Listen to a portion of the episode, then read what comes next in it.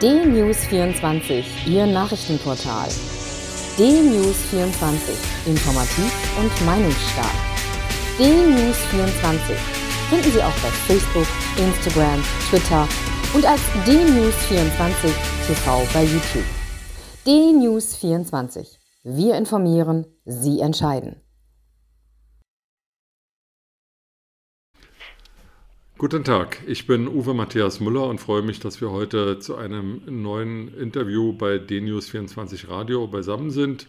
Ich will sprechen mit Sascha Rauschenberger über die Frage, sind Corona-Skeptiker gleich Corona-Leugner und wie ist es äh, aus Sicht des Bürgers mit den Lockdown-Maßnahmen bestellt? Hallo, Herr Rauschenberger.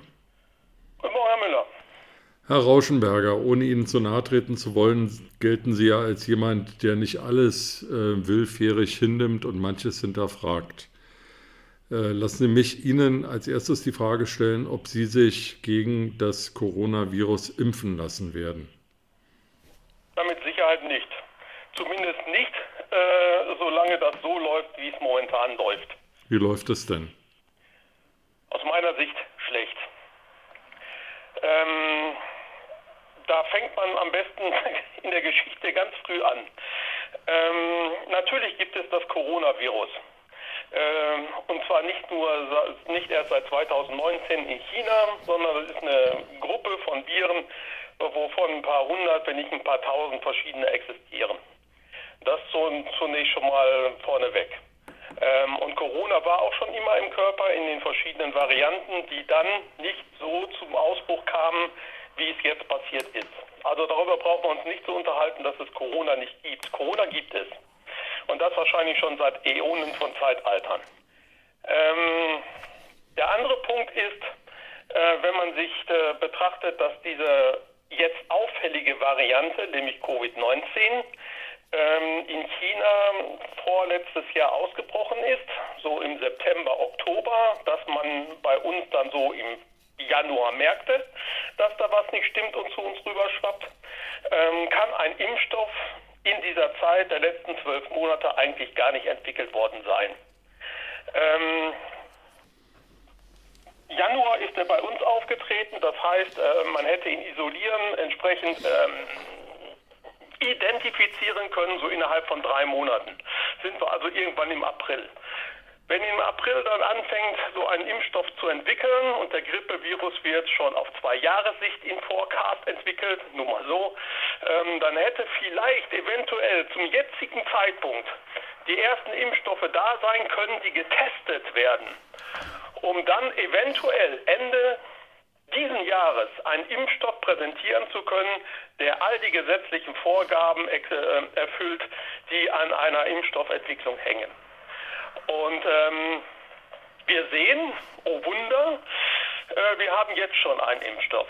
Und dieser Impfstoff, basierend auf dieser Technik, den wir jetzt haben, wurde noch niemals an Tieren ausprobiert.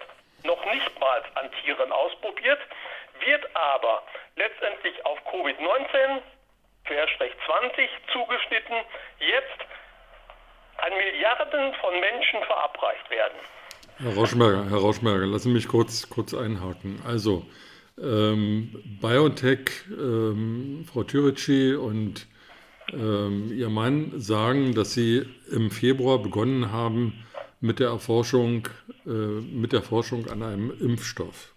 Das ja. heißt, äh, eigentlich parallel zum ersten Auftreten äh, von Covid-19 in Deutschland. Zweitens sagen Sie, dass Sie eine sozusagen eine, eine medizinische Forschung hatten, auf der sie aufbauen konnten.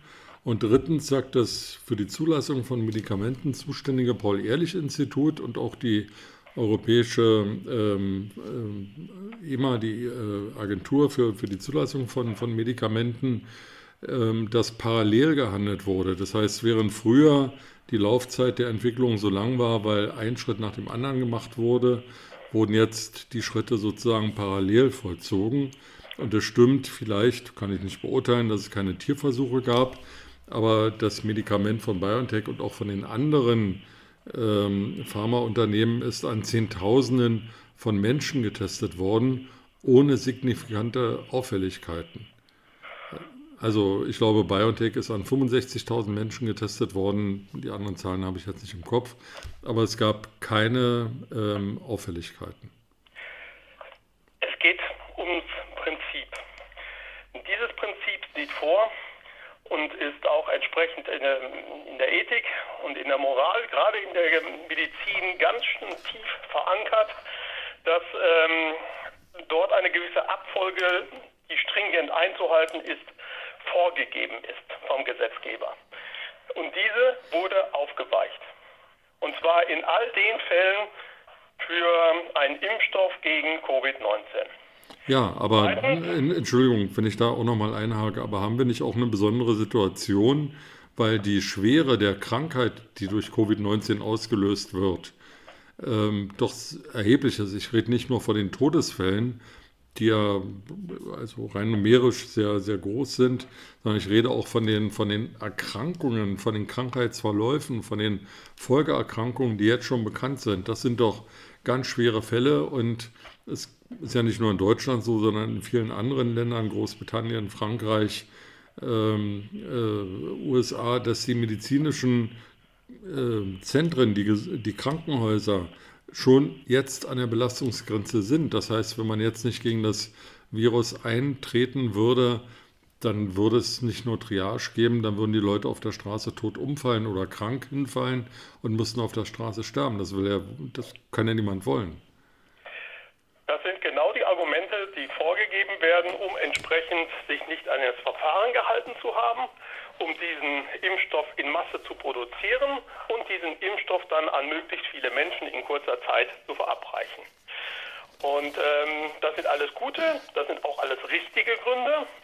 Letztendlich aber wiegen sie nicht das mögliche Risiko auf, einen ähm, genmanipulierenden Impfstoff ins Immunsystem einzuschleusen, der dort Dinge verbringen soll, die ähm, der Hersteller dieser ähm, Impfstoffe ähm, propagiert bzw. verspricht. Ähm, das ist alles nicht getestet, das ist alles nicht, äh, das ist alles so nicht valide. Die Versprechung, dass es tatsächlich mit diesem Impfstoff besser wird, ist genauso wahrscheinlich wie der Glaube vieler, dass äh, diese Impfstoffe äh, schädlich sind bzw. gar nichts bringen. Im, im, Im besten Fall gar nichts bringen ähm, was die Skeptiker betrifft. Mir geht es einfach darum zu sagen, wir haben hier technisch, wissenschaftlich, rechtlich, ethisch eine Abkürzung gewählt, um Milliarden von Menschen entsprechend impfen zu können, um all das auszuschließen, was Sie richtigerweise gerade aufgezählt haben. Ähm, und wenn ich mir dann angucke, mit welchem Dilettantismus man diese, ich nenne sie mal Wunderwaffe, auf den Markt geworfen hat, beziehungsweise bestellt hat, für äh, beispielsweise, und da sage ich jetzt mal ganz egoistisch, für Deutschland, dann stellt sich mir die Frage, was so einige sich dabei gedacht haben. Denn wenn all das stimmt, was Sie gesagt haben, und all das so auch richtig ist, warum wurden dann nicht für 83 Millionen Deutsche jeweils zwei Impfdosen zu 20 Euro bestellt. Und zwar nicht bei einem Hersteller, sondern vielleicht bei zwei oder drei, um sicher zu gehen. Denn wenn all das, was Sie sagen, richtig ist, heißt das pro Hersteller für die gesamte Bevölkerung zwei Dosen ungefähr 3,5 Milliarden Euro. Und da hätte man nicht auf ein Pferd setzen sollen, sondern auf mehrere. Weil allein der Lockdown kostet jeden Tag mehr als diese Summe. Herr Rauschenberger, Herr, Herr Rauschenberger äh, da haben Sie, äh, stimmen wir völlig überein. Ich will nur die Zahl korrigieren. Ich habe gerade von dem äh, Bundestagsabgeordneten der FDP Teurer die Zahl von 7 Milliarden gehört. Aber das ist natürlich bei der Neuverschuldung, die wir haben, bei den gigantischen Hilfspaketen, die ausgekehrt werden bei den Milliardenhilfen für die Lufthansa, für die TUI. Also äh, überhaupt kein Betrag, ob 3,5 Milliarden oder 7 Milliarden, das wäre das Geld wert gewesen. Aber was unterstellen Sie denn den Politikern, dass sie selber nicht an die Wirksamkeit des Impfstoffes glauben oder dass sie einfach dämlich sind? Also, dass sie dämlich sind, da damit würden, glaube ich, schon mal 80 Prozent der Hörer und äh, Bürger in diesem Land übereinstimmen wollen. Ähm, aber so viel Unfähigkeit in einer solchen Krise darf man eigentlich nicht unterstellen, weil ähm, denen das geistige Niveau von Schwachsinnigen anheimzustellen und als Begründung heranzuziehen, kann es nicht sein. Äh, man hat sich versucht, aus der Verantwortung zu ziehen, das Ganze an die EU zu geben, um ja nicht Wirtschaftsmacht äh, beispielsweise sichtbar werden zu lassen bei der Besorgung von Impfstoffen. Das Ganze hat man der EU gegeben. Die EU hat gearbeitet wie immer. Die Franzosen haben das Beste daraus gemacht. Und man hat letztendlich auf das falsche Pferd gesetzt, ohne Plan B, wie gesagt, äh, um Impfstoff zu, als EU zu bestellen, um dann gemäß irgendwelchen Schlüsseln zu verteilen. Und diese Schlüssel sind erstmal so, dass sie für ein 83 Millionen Volk nicht ausreichen. Da hätte die Bundesregierung dann entsprechend nachsteuern müssen. Passierte nicht. Ich sage nur, all Ihre Argumentation von Ihnen gerade eben ist völlig richtig, moralisch nachvollziehbar und auch rechtlich konsistent. Aber wenn dem so ist, ist die Rechnung 83 Millionen Einwohner, je zwei Impfdosen, macht zusammen 166 Millionen Impfdosen. Und ob nun für 20 Euro, wie in der Presse gerne äh, propagiert, pro Dose, oder 40 Euro, um auf die 7 Milliarden zu kommen, ähm, ist völlig irrelevant. Wenn am Ende nicht für einen Zeitraum, der für die Impfung vorgesehen ist, 166 Millionen Impfdosen da sind. Also Herr Rauschenberger, ich will Ihnen auch mal einen Beweis für meine These geben, dass nicht aus bösem Willen, sondern tatsächlich aus Unvermögen gehandelt wurde. Ich habe gestern die äh, Pressekonferenz der Bundesregierung verfolgt. Da war neben Herrn Seibert, dem ähm, Sprecher, dem Sprecher der Bundesregierung, auch der Sprecher des Bundesgesundheitsministeriums, der sich ähm, da sehr verteidigen musste, der wegen dieses Impffiaskos angegriffen wurde. Und der sagte, wir wollten halt keinen Impfnationalismus und deswegen haben wir die Vergabe an die EU gegeben. Punkt Absatz. Zwei Sätze später sagt er, und im Übrigen ist die Welt ja in Ordnung. Wir haben jetzt nochmal 30 Millionen als Deutschland nachbestellt. Also zwei Sätze vorher sagt er, dass jeder, der das fordert, was Sie gesagt haben, ein Impfnationalist ist. Und zwei Sätze später sagt er, dass Herr Spahn ein Impfnationalist ist, weil er für Deutschland 30 Millionen Impfdosen bei BioNTech nachgeordert hat. Das ist nicht logisch, das ist nicht konsistent. Das kann jeder nachsehen, der die Pressekonferenz nachverfolgt. Das kann man in Zeitungen nachlesen. Die Leute denken einfach nicht nach. Sie handeln, weiß ich nicht, überfordert, in Panik, keine Ahnung, was die Motive sind, aber sie handeln jedenfalls nicht klug. Ja, und an solchen Statements, die innerhalb von zehn Sekunden abgegeben werden, in ihren zwei Teilen, sieht dann der Bürger, ähm, dass ähm, dort einiges im Argen liegt. Und da diese Statements ja nun seit einem Jahr in sehr übersichtlicher Folge immer wieder kommen zu allen Themen, die diese Pandemie mittlerweile äh, aufgerissen hat, ähm, wird der Bürger natürlich immer ähm, aversiver gegenüber den Maßnahmen. Was dazu führt, dass dann Wintersportorte überrannt werden, dass äh, Privatpartys laufen, dass man sich sonst wo äh, verlustiert, ähm, um entsprechend diesen Lockdown-Regeln zu entkommen, was letztendlich wie in jeder Pandemie zu jeder Zeit in der Menschheitsgeschichte dazu führt, dass es sich immer weiter ausbreitet. Trotz Lockdown, trotz Regeln, trotz Maßnahmen. Ja, also die Lockdown-Maßnahmen sind ja kaum verständlich. Ähm, die Regeln sind sehr kompliziert. Und wenn ich mir den äh, Freistaat Bayern ansehe, in der Heimatstadt von Markus Söder, hat am Wochenende eine äh, Corona-Leugner-Demonstration auf dem Nürnberger Hauptmarkt stattgefunden. Mehrere hundert Menschen ohne Abstand, ohne Masken. Und da sagt die Polizei, wir waren nicht in der Lage, die Demonstration aufzulösen. Also wenn das schon mal in Bayern nicht möglich ist, dann wird es auch in den restlichen Bundesländern nicht möglich sein. Die Polizei kapituliert hier offenbar. Und ähm, also neben den Corona-Leugnern äh, gibt es eben auch einen großen Teil der Menschen, die einfach die Regeln nicht verstehen, aber demoskopisch nach allen Umfragen die Mehrheit der Bevölkerung teilt das, ähm, was an Maßnahmen beschlossen wurde. Manche wollen sogar härtere Maßnahmen. Zwei Drittel der Bevölkerung, 70 Prozent, wollen sich impfen lassen, so schnell wie möglich. Ähm, also die Zustimmung zu dem, was gerade in Deutschland passiert, ist sehr hoch. Und Bundesgesundheitsminister Jens Spahn ist der zweitbeliebteste Politiker nach Bundeskanzlerin Angela Merkel.